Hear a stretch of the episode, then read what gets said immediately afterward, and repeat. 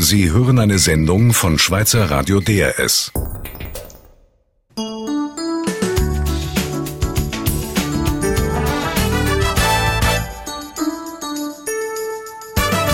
DRS 1 am Mikrofon Regi Sager. Sie hören Siesta.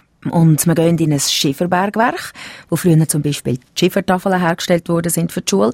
Wir gehen in eine Textilfabrik, wo Frottestoff gewoben wird. Und wir gehen in eine Bäckerei, wo die feinen, süßen Glarnerpasteten hergestellt werden. Mit anderen Worten, wir gehen am Industrieweg im Kanton Glarus entlang in dieser Stunde und bewegen uns so zwischen Gegenwart und Vergangenheit hin und her.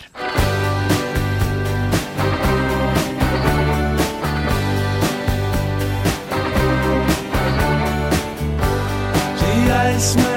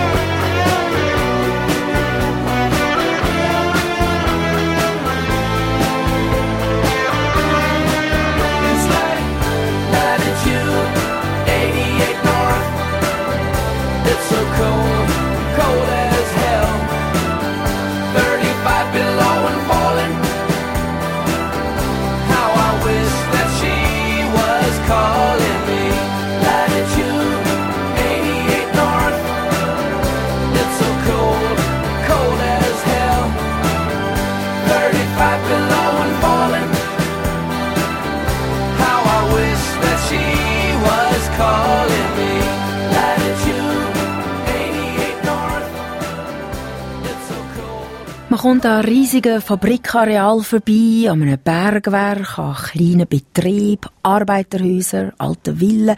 Auf dem Industrieweg im Kanton Glarus kann man Tal auf, Tal ab ganz viel entdecken. Etwa 50 Kilometer lang ist der Weg und man kann ihn zu Fuß, mit dem Velo, mit dem Auto oder mit dem öffentlichen Verkehr machen. Er geht den Fluss Lind und Sernft nach und die Gebäude am Weg, die erzählen Geschichte von der Arbeit im Glarnerland aus zwei Jahrhunderten. Zum Beispiel die Geschichte vom Schifferabbau. Afra Galati.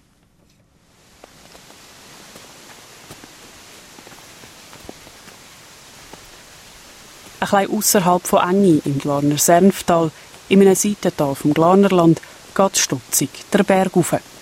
Auf einem schmalen Kiesweg sind da früher die Arbeiter ein paar hundert Meter aufgeschonet, bei Wind und Wetter.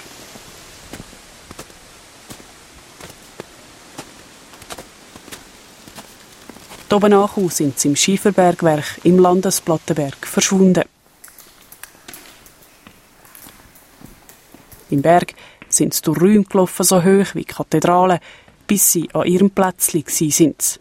Dort haben sie Tag für Tag das schwarze Gold aus dem Sernftal, der Schiefer, abputzt. Heute gibt es Führungen ins Bergwerk. Einer, der den Leuten häufig den Weg in Berg zeigt, ist der 47-jährige Rudi Riner. Er erzählt, wie man vor etwa 80 Jahren da innen geschafft hat.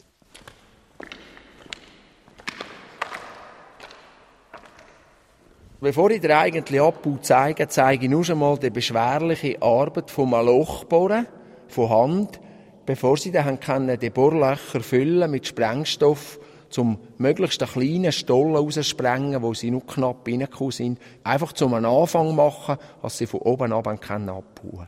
Jetzt zeige ich, wenn man mit dem Meißel und mit dem Schlegel ein Loch bohrt hat, von Hand. Jetzt soll ich da mal ein bisschen hämmern.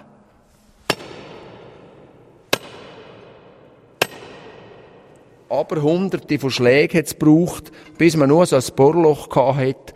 Und danach haben sie, wenn das Loch ein bisschen tiefer war, das Material aus dem Loch rausgezogen, als das Loch frei war, zum Sprengstoff tun. Und dann eben, wenn ein paar Bohrlöcher sind, das äh, sprengen und den Pilotstollen machen. Dann nehmen wir jetzt an, wir haben jetzt den Pilotstollen circa einen Meter hoch und das ist möglichst klein gewesen, eben weil es dann unbrauchbar war, was dort abgebaut haben. Und danach hat man mit dem Spitzpickel, das ist ein normaler Pickel eigentlich. Also hat einfach an beiden Orten einen Spitz. Und ein ganz kurzer Stiel, weil die Löcher sind ja ganz klein gewesen. Und da hat man nicht einen langen Stiel haben. Und aussen rum haben sie dann mit dem Spitzpickel eine Kerbe rausgepickt. Circa 10, 15 cm tief in der Schiefer rein. Und das mache ich jetzt einmal.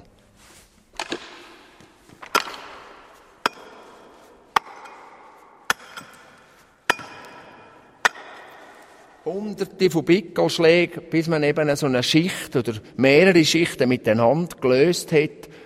Auf einer Seite war immer frei und dort, auf der Seite, wo es frei war, hat man dann mit Spaltkeil irgendwo den Keil hineingetrieben.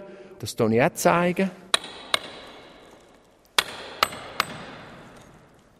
Jedes Mal hat man wieder am Keil ein geschlagen und dann wieder am nächsten.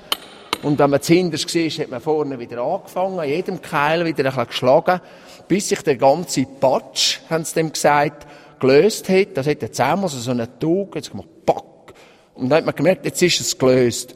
Und dann hat man den ganzen Mocken können, auf eigene, circa zwei Quadratmeter groß, zwei bis drei Quadratmeter groß, 10, 15 Zentimeter dick. Und der ganze Patsch haben sie meistens in einem Mal zum Stollenausgang vorgezogen. Mit Hebelgesetz, mit Seiler. Die haben ja keine Motoren gehabt da innen. Das ist für uns einfach unglaublich, wenn die, die Möcken zum Stollenausgang vorgezogen haben. Und erst dort haben sie es dann in die einzelnen Schichten gespalten. Die, die beim Abbau beschäftigt waren, die haben ja den strengsten Arbeit gehabt. Man weiss nicht so viel von Unglück, dass da ein Haufen zusammengekehrt ist. Das Hauptproblem war da innen der Staub. Gewesen. Von dem ewigen Hämmern und Picken hat der Staub gegeben.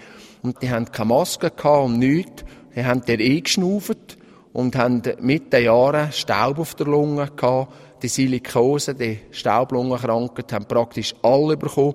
Und im Alter sind praktisch alle an dieser Silikose gestorben eigentlich. Da sagt man, die haben eine Lebenserwartung von 40 bis 60 Jahren.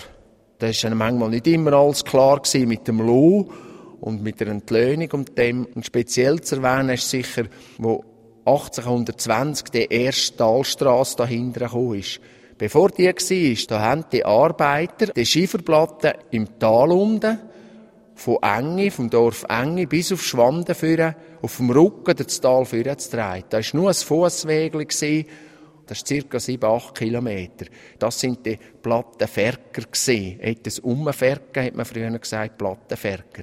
Und die, die der Schiefer dann gehandelt, mit dem Schiefer gehandelt haben, im Dorf gefunden, das sind viele Leute gewesen, die unten einen Beiz hatten oder einen Lebens Lebensmittelladen. Die sind einfach die die den Schiefer dann auch weiter verkauft haben oder weiter vertrieben haben.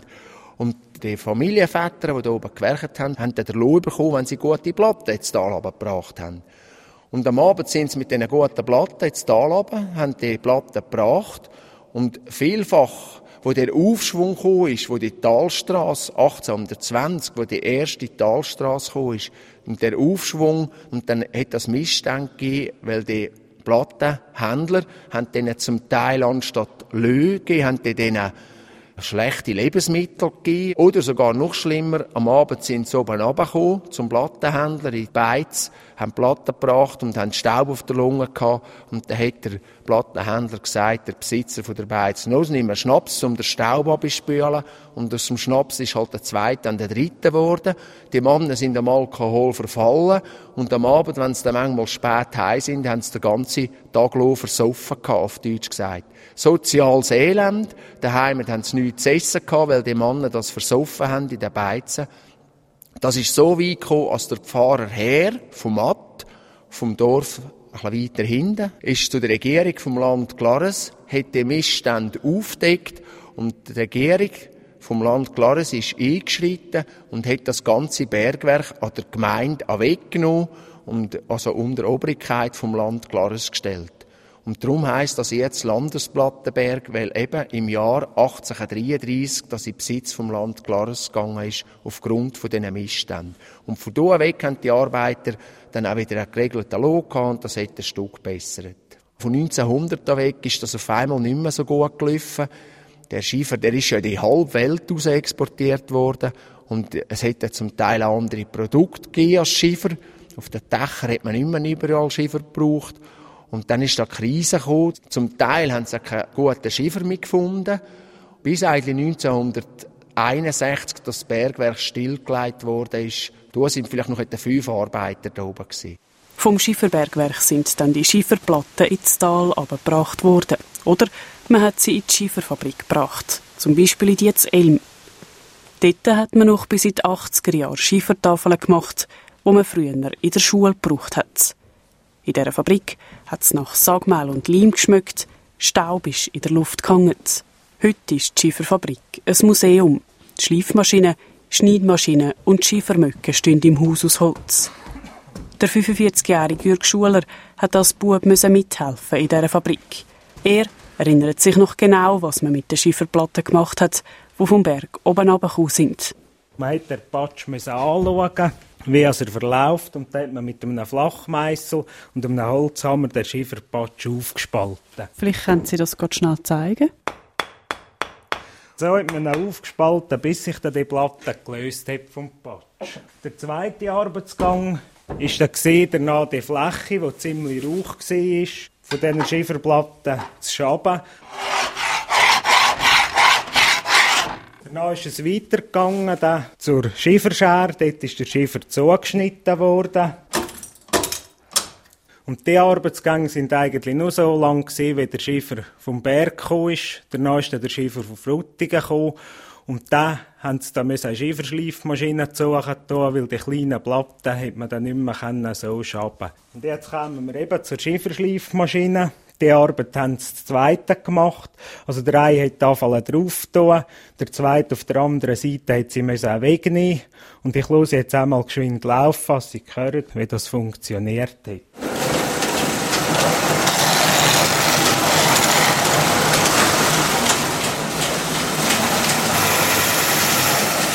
Da kommt jetzt aber ziemlich viel Staub raus. Ja, das ist schon so. Und wir haben jetzt ja nur eine Platte durchgelassen. Und das stübt schon so. Jetzt müssen Sie sich einmal vorstellen, wie das gestoben hat, wenn die einen Tag lang Schiefer geschliffen haben, da innen. Also es sind schlussendlich auch der Grossvater und der Brüder an einer Staublunge gestorben, weil von Arbeitssicherheit und Arbeitsschutz hat man hier nicht geredet, also das hat man nicht gekannt. Und jetzt gehen wir eigentlich zum nächsten Arbeitsgang, also wieder zu den Tafeln zurück. Das war das Börtle.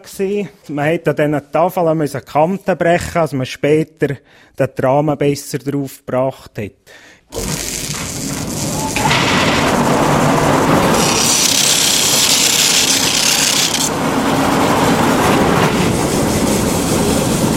Sind die Maschinen jetzt auch gefährlich? Man musste schon aufpassen bei diesen Maschinen, vor allem weil es überall freilaufende Riemen hatte. Das hat Schleifsteine, die freigelaufen sind. Und wenn man sie nicht in Acht genommen hat, also es hat einem einen Finger abzehren, eine Hand abschlagen. Jetzt haben Sie gesagt, Sie haben selber als 14-jähriger Bub da in dieser Fabrik geschafft. Wie war das für Sie? Gewesen? Ja, wenn ich ehrlich bin, eigentlich damals nicht lustig. Also mich hat's auf Deutsch gesagt richtig angeschissen, dahinter zu gehen, immer. Aber heute bin ich froh, habe ich das dürfen erleben. Ich habe Haufen können für das Leben mitnehmen. Also ich habe eigentlich mehr profitiert, als ich Negatives erlebt habe da innen. Was haben Sie denn profitiert? Die Lebensansicht vor allem, der Umgang mit der Arbeit oder der Bezug zur Arbeit oder zum Schaffen, auch der Umgang mit dem Geld hat man da gelernt. Wir haben immer etwas bekommen für das Arbeiten da. Aber wir haben zuerst müssen arbeiten, bevor wir etwas bekommen haben. Und mit dem Geld haben wir da das erst Töffel leisten Aber eben zuerst musste ich eine Leistung erbringen. Und danach hat es etwas dafür. Jetzt können Sie vielleicht zeigen, was Sie denn genau gemacht haben hier in dieser Fabrik? Also das ist vor allem da beim Verleimen sind wir gewesen. und da hat der Brüder müssen helfen und da haben wir genau gewusst, für 300 Tafeln verleimen haben wir eine Stunde. Und dann sind wir am Abend oder nach dem Feierabend, dann während der Lehrzeit, haben wir dann noch müssen gehen. Was wir nicht gewusst haben, ist dann meistens gewesen, dass der Großvater noch einmal 300 parat macht. Und dann hat er immer gesagt, ja, wenn jetzt der Leim gerade heiß ist, dann kann er jetzt den auch noch verleimen. Und dann haben wir halt den auch noch gemacht. Und dann sind wir halt zwei Stunden da gewesen. Aber eben, das hätte es nicht geschafft. Jetzt gehen wir weiter auf dem Industrieweg, wieder Sernfall führen, auf Enge, in die Textilfabrik Veseta. Und zwar gehen wir gerade in den Raum, wo es am meisten Mais hat, wo am meisten Mais gemacht wird. In vier Minuten.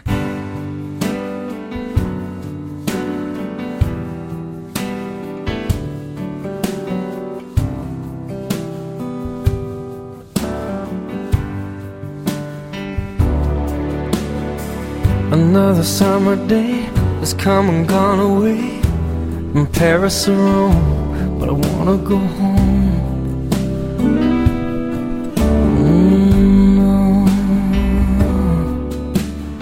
Mm, Maybe surrounded by a million people, I still feel all alone. Just wanna go home. Oh, I miss you, you know. And I've been keeping all the letters that I wrote to you. Each one a line or two. I'm fine, baby, how are you? Well, I would send them, but I know that it's just not enough. My words were cold and flat, and you deserve more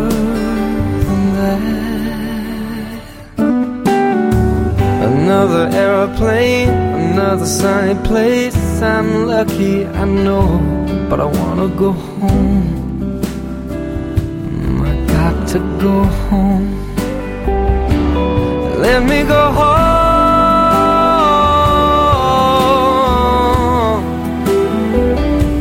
I'm just too far from where you are. I wanna come home.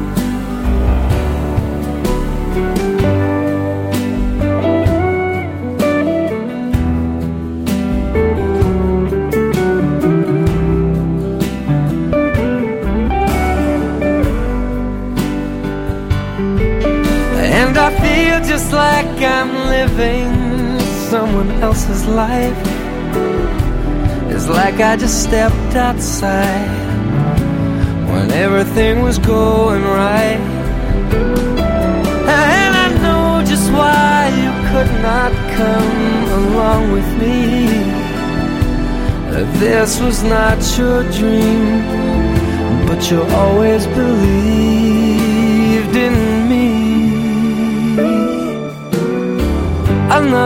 Another winter day has come and gone away in either Paris or Rome, and I wanna go home. Let me go home. And I'm surrounded by a million people. I, I still feel alone. Let me go home. Oh, I miss you,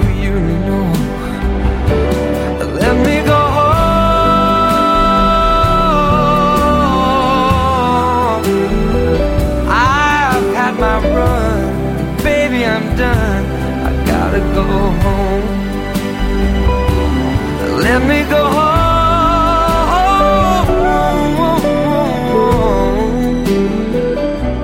It'll all be alright. I'll be home tonight. I'm coming back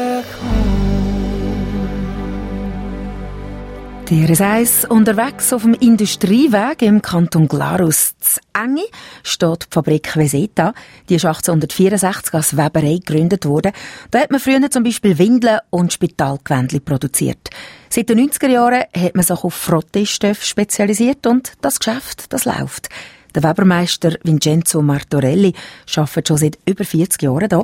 Er ist seinerzeit als Bub von Italien auf Enge ins Glarnerland gekommen. Frau Galati hat ihn getroffen.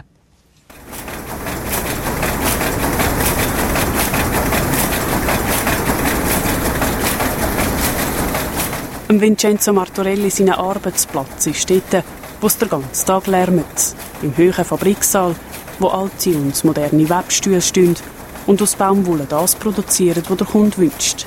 Zum Beispiel Frottetüchli. Der Vincenzo Martorelli ist über 60. Er hat ein blaues Übergewändchen an, in der Jackentasche einen Kugelschreiber. Er steht vor einer Webmaschine. Man versteht ihn kaum. Vielleicht können Sie mir gerade erklären, was machen Sie jetzt da, wenn Sie arbeiten? Mein Job ist eigentlich schauen, dass als die Maschine läuft, oder? Dass es keinen Fehler gibt und äh, schauen, dass wir äh, so schnell wie möglich die Aufträge bringen. Und dann sind Sie den ganzen Tag da innen am Arbeiten? Ja, ich bin den ganzen Tag da, ja. Es ist nicht zu lärmig für Sie? Wie? Ist nicht zu laut für Sie? Ja, muss ich ehrlich sein, der Lärm, äh, manchmal Lärm kenne ich nicht einmal. Also ich bin so drauf gewöhnt, dass ich äh, den Lärm an mir selber nicht mehr ausmache. Aber Sie haben keine Ohrenstöpsel? Nein, ich persönlich habe sie nie aber wir haben den, die sie immer haben. Und Sie brauchen das nicht? Wir brauchen es nicht. Eigentlich wäre es schon besser, aber äh, es ist einfach unangenehm für mich.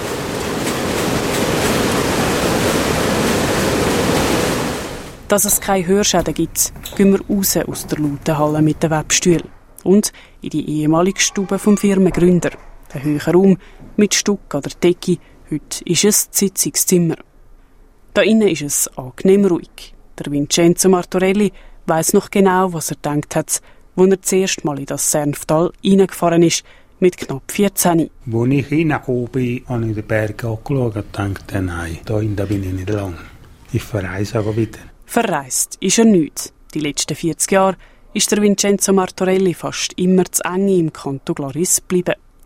Es hat sich viel verändert bei der Arbeit. Zum Beispiel das, was man produziert hat. Früher haben wir Lintücher gewoben, Militärstoff, äh, Kindwindeln haben wir gewoben, alles haben wir gewoben, Tischtücher haben wir gewoben.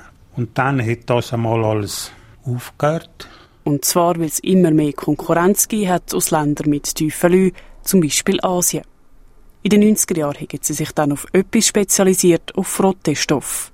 Jetzt werden in der Fabrik Badeteppich, Bademäntel und Frottetücher hergestellt. Verkauft wird in der Schweiz und auch ins Ausland.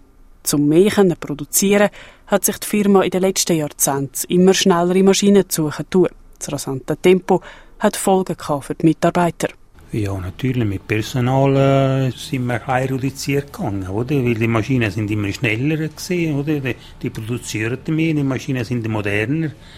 Und die Leute braucht es immer weniger, ne? Zahlen zum Vergleich. In den 1920er Jahren haben in der Weberei noch 600 Leute geschafft. Heute ist der Vincenzo Martorelli einer von rund 40 Mitarbeitern. Und noch etwas anderes hat sich in den letzten Jahren verändert. Früher hat es strengere Regeln für die ledigen jungen Fabrikarbeiterinnen aus Italien. Wenn man sich zum Beispiel jemand verlogen hat, hat man das am Arbeitsplatz nicht zu fest merken. Der Vincenzo Martorelli hat sich auch verliebt beim Arbeiten, etwa mit 18, in seine heutige Frau. Ein paar Jahre später haben sie sich dann verlobt. Erst dann hätte man zeigen, dass man zusammengehören. Wenn einer offiziell verlobt war, also einen halben Kuss hätte man dürfen geben, aber äh, nicht übertrieben. Und jetzt gehen wir weiter von der Textilfabrik Veseta zu Enge in eine Bachstube, wo noch etwas von Hand gemacht wird, wo typisch ist für das Glarnerland. Dorthin gehen wir in drei Minuten.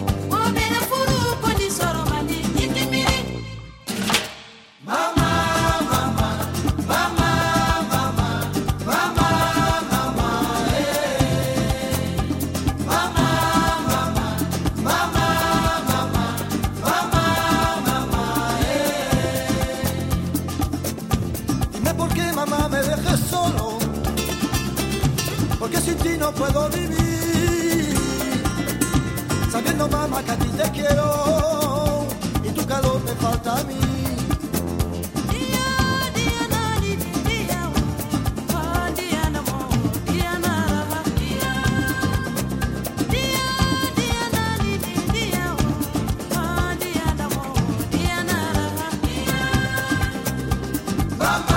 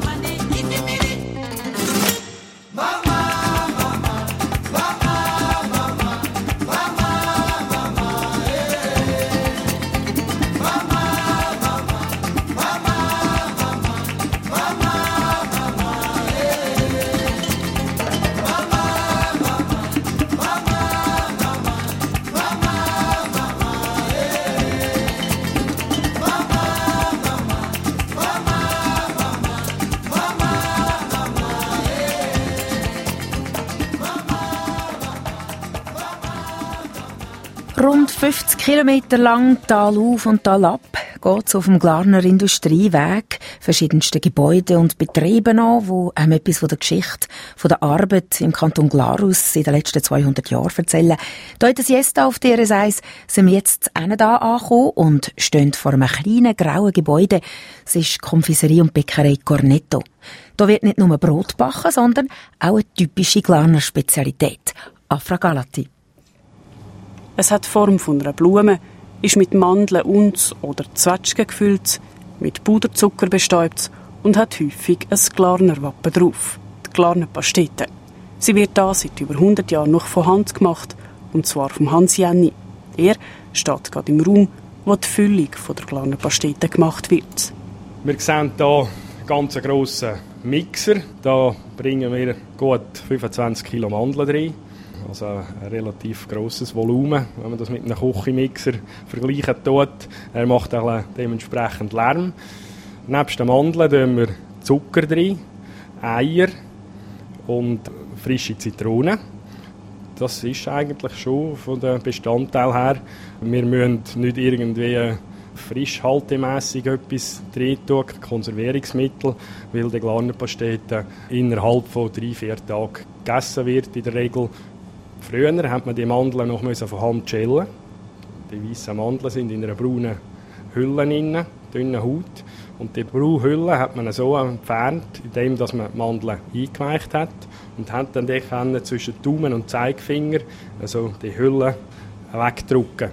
Und dass bei dieser Arbeit nicht zu viel von diesen teuren Mandeln gegessen worden ist, haben die Patronen gesagt, tun zu dieser Arbeit pfeifen. Solange gepfiffen worden ist der Chef sicher gewesen, die sind am Arbeiten und nicht am Essen. Jetzt würden wir da mal aufmachen. Die Mandeln kommen dann rein. Dann Zucker, Eier und Zitrone noch. Und dann könnt ihr schon laufen lassen.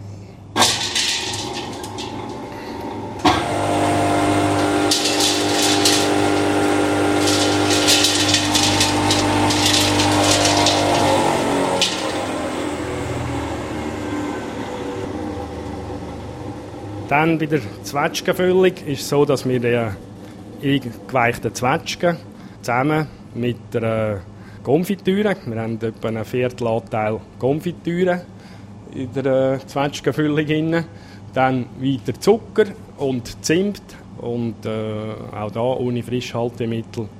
Dann hätten wir eigentlich die Füllungen. Jetzt könnten wir weiter der Posten gehen, wo der Teig entsteht wo ja eigentlich die Hülle ist von diesen zwei Füllungen.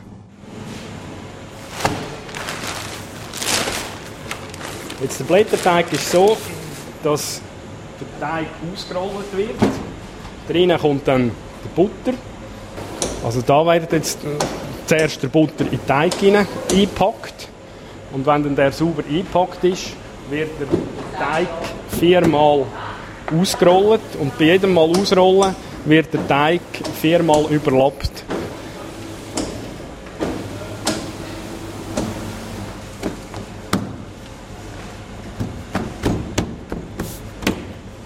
Ganze, wie gesagt, passiert jetzt viermal.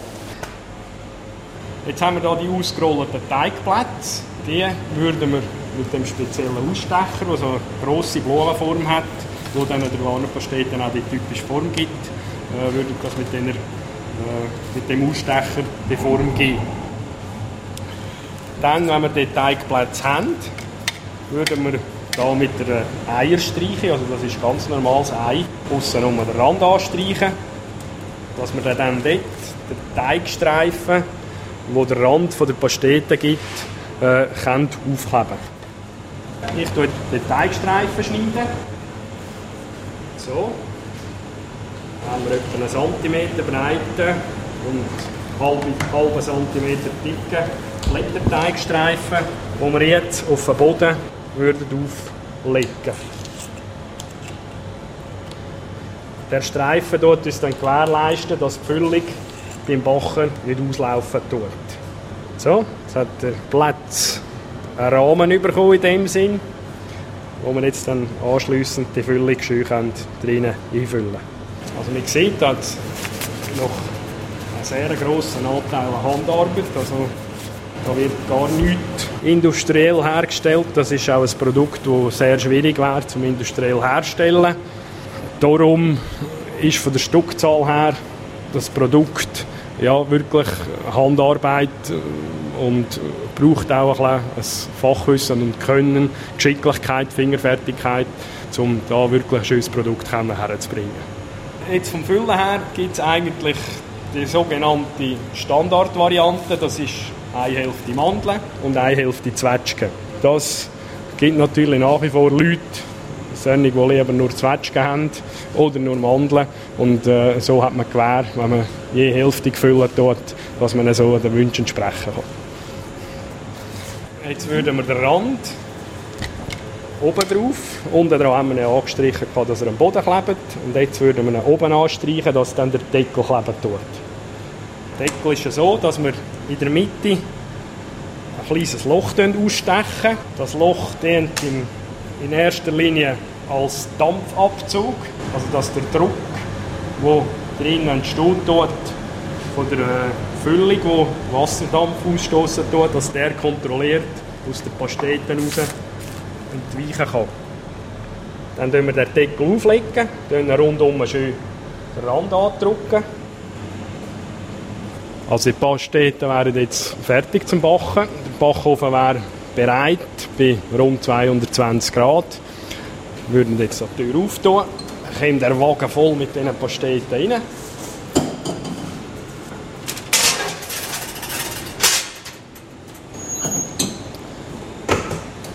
So, starten wir das Programm. Jetzt sind die Pasteten rund 35 Minuten bei diesen 220 Grad, wobei, die hat noch gerade am Anfang 220 Grad, das geht dann aber bis etwa auf 190 Grad, bis es rauskommt. Jetzt hätten wir die erste Serie, die wir zum Backofen nehmen.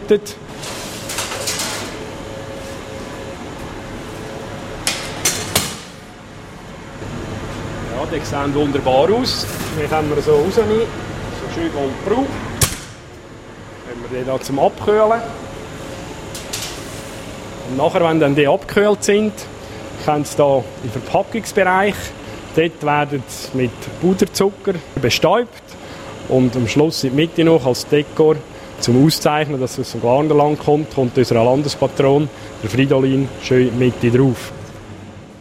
Und ein paar von diesen Exemplaren Glanerspasteten und auch andere Spezialitäten kann man bei uns im Internet anschauen, drs1.ch, wenn Sie es vertragen, dass man Ihnen den Speck durchs Maul zieht, wenn Sie die Bilder anschauen.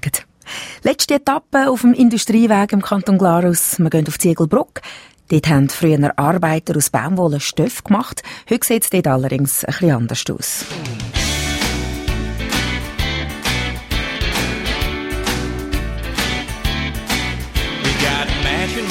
Mercedes with cellular phones. A 20 room house, but we're never at home.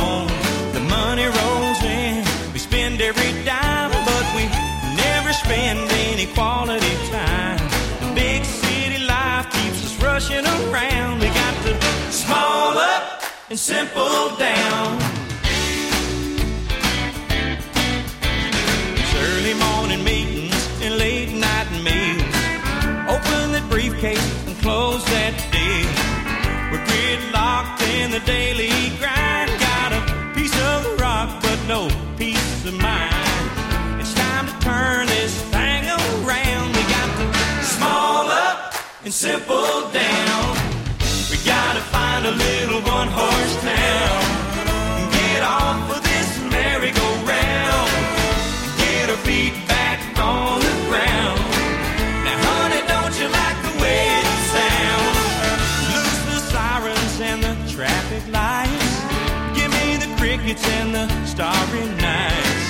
Trade in the suits and the French cuisine for some cowboy boots, biscuits and beans.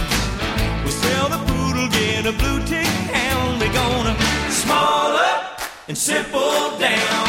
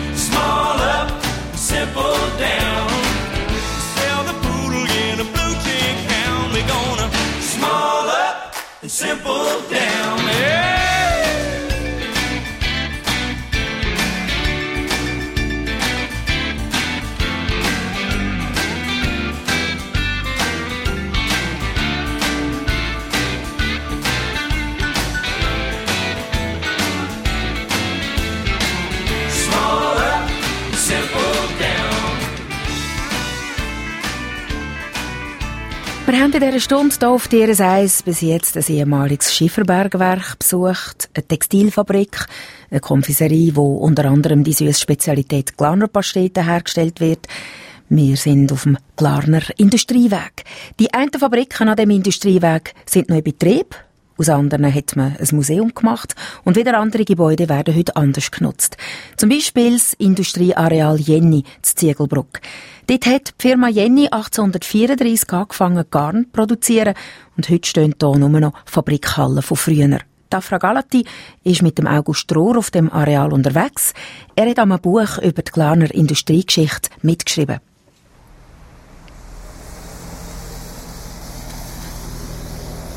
Ins Areal rein geht es durch ein Tor. Links steht noch das alte Wärterhäuschen, rechts hat es eine Villa, geradeaus sieht man ein paar Fabrikhallen. Da hat man früher aus grossen Baumwollballen Garn produziert und aus dem Garn dann Stoff gemacht, wo in die ganze Welt raus verschickt worden sind. 520 Mitarbeiter haben in diesen Fabrikhallen vor über 150 Jahren gekrampft. Der August Rohr erzählt, wie das früher war beim Arbeiten. Wenn wir uns probieren zurückzuversetzen in die Atmosphäre in diesen Fabrikräumen, dann müssen wir uns vorstellen, dass da eigentlich in einer feucht warmen Atmosphäre mit viel Lärm und viel Baulenstaub produziert worden ist. Es hat Aufseher gegeben, die geschaut haben, dass die Leute nicht miteinander reden, sondern wirklich an der Arbeit bleiben. Viel Arbeit gegeben hat es lang. Die Firma hat floriert bis in die 80er Jahre. Dann aber ist das Geschäft nicht mehr so gelaufen. Vor allem, weil die Textilindustrie Konkurrenz bekommen hat aus der ganzen Welt. Nach dem Zweiten Weltkrieg hat vor allem Asien, aber auch Südamerika im Bereich der Textilindustrie gewaltig aufgeholt. Das sind eigentlich die Herkunftsgebiete von der Baule. Aus diesen Ländern sind dann Gewebe und das Garn in die Schweiz importiert worden, die billiger sind als der Rohstoff Baumwolle. Die Schweizer Textilunternehmen mussten umdenken. Das hat bedeutet, dass man sich entweder hat müssen spezialisieren, sich äh, eine Nische suchen oder aufgeben. Und wir haben ja die Situation, dass heute im Kanton Glaris äh, nur noch drei Weberien existieren, nur noch eine Textildruckerei, äh, nachdem früher Dutzende solche Betriebe im Kanton Glaris Arbeit und Verdienst gebracht haben. Und auch andere Betriebe müssen schauen, dass sie überleben können. Um das zu schaffen, gibt es verschiedene Möglichkeiten. Aus dem Landesplattenberg, dem Bergwerk Zengi, hat man ein Museum gemacht. Tourismus hat nur dann eine Chance, wenn er etwas bieten kann, was man an anderen Ort nicht hat. Und dazu gehört die Tektonik Arena Sardona, wo kürzlich als Weltnaturerbe vom UNESCO anerkannt worden ist.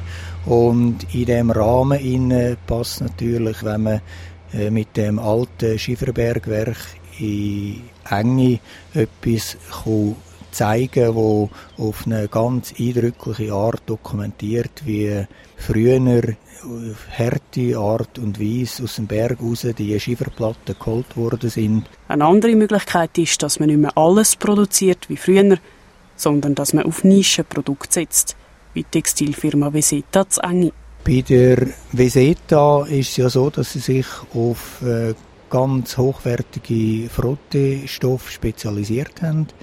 Und das ist die Strategie, die sich bis jetzt bewährt hat. Auf etwas setzen, das überzeugt. Wenn das gelingt, dann haben zornige Betriebe eine Zukunft. Auch Cornetto setzt auf Produkte, die überzeugen, wie zum Beispiel die Glarner Pastete. Als Bäckerei kann man nicht mehr gleich auftreten wie noch früher. Konkurrenz ist zu gross. Heute ist es so, dass das Angebot der Grossverteiler eigentlich eine sehr grosse Konkurrenz darstellt. Und da kann man eigentlich äh, noch sich als Konditor, Bäcker behaupten, wenn man da etwas ganz Spezielles, etwas besonders Gutes, etwas besonders Attraktives anbietet. Und äh, das Beispiel von Cornetto zeigt, dass man mit diesen kombinierten Verkaufsläden, wo auch das Kaffee ist, wo man gemütlich zusammensitzt, wo man alles gerade mal ausprobieren kann, eigentlich äh, einen möglichen Weg ist. Auf dem Industrieareal Jennitz, Ziegelbruck, erinnert nur noch die Gebühr an die Zeit, wo das Geschäft noch gelaufen ist. Auch da hat man vor ein paar Jahren müssen umdenken. Die Spinnerei hat man müssen zumachen, die Weberei läuft bis heute weiter, allerdings nicht mehr auf dem Areal da, sondern ein Dorf weiter. Das Industrieareal selber wird heute anders genutzt. In der ehemaligen Spinnerei sind seit kurzer Zeit sogenannte Lofts eingerichtet. Ganz äh, spezielle Wohnräumlichkeiten, wo die Raumhöhen von Duen, also vier Meter hoch, respektieren, wo eigentlich auch die ganze Dimension von diesen Gebäuden aufnimmt, wo für Einzelpersonen, für Familien eine ganz spezielle äh, Wohnsituation vermittelt. In der Fabrikhalle von Due kann man heute nicht nur wohnen. Es hat auch neue oder ganz andere Berufe und Branchen gegeben, die sich in den alten Fabrikräumen installiert haben. Das geht vom Baugewerbe über Fabrikladen zu Versicherungsbroker. Ist da eine ganze Vielfalt von Unternehmen, die jetzt in dem Areal heimisch geworden sind, wo man früher das Produkt Baulengarren hergestellt hat. Riesige Fabrikareal, ein Bergwerk, kleine Betriebe, Arbeiterhäuser, alte Villen. All das kann man am Glarner Industrieweg entdecken. Und zu dem Weg gibt es eine Karte mit Informationen zu verschiedenen Fabriken, Gebäuden, Museen und so weiter. Man kommt sie zum Beispiel im Tourismusbüro am Bahnhof Glarus über oder man kann sie auch bei uns im Internet abladen. Sie finden den Link dazu bei uns drs1.ch. Sie können dort übrigens die ganze Siesta von der Afra Galatie auch nochmal hören. Die Siesta über den Industrieweg im Kanton Glarus. Und dort finden Sie auch generell Informationen und Fotos über den Weg. Sie finden ein Hotel, wo Sie können allenfalls übernachten unterwegs und Informationen zu den Betrieben auch, wo wir jetzt in dieser Sendung vorgestellt haben. Sie hörten eine Sendung von Schweizer Radio DRS. Mehr Informationen auf drs1.ch.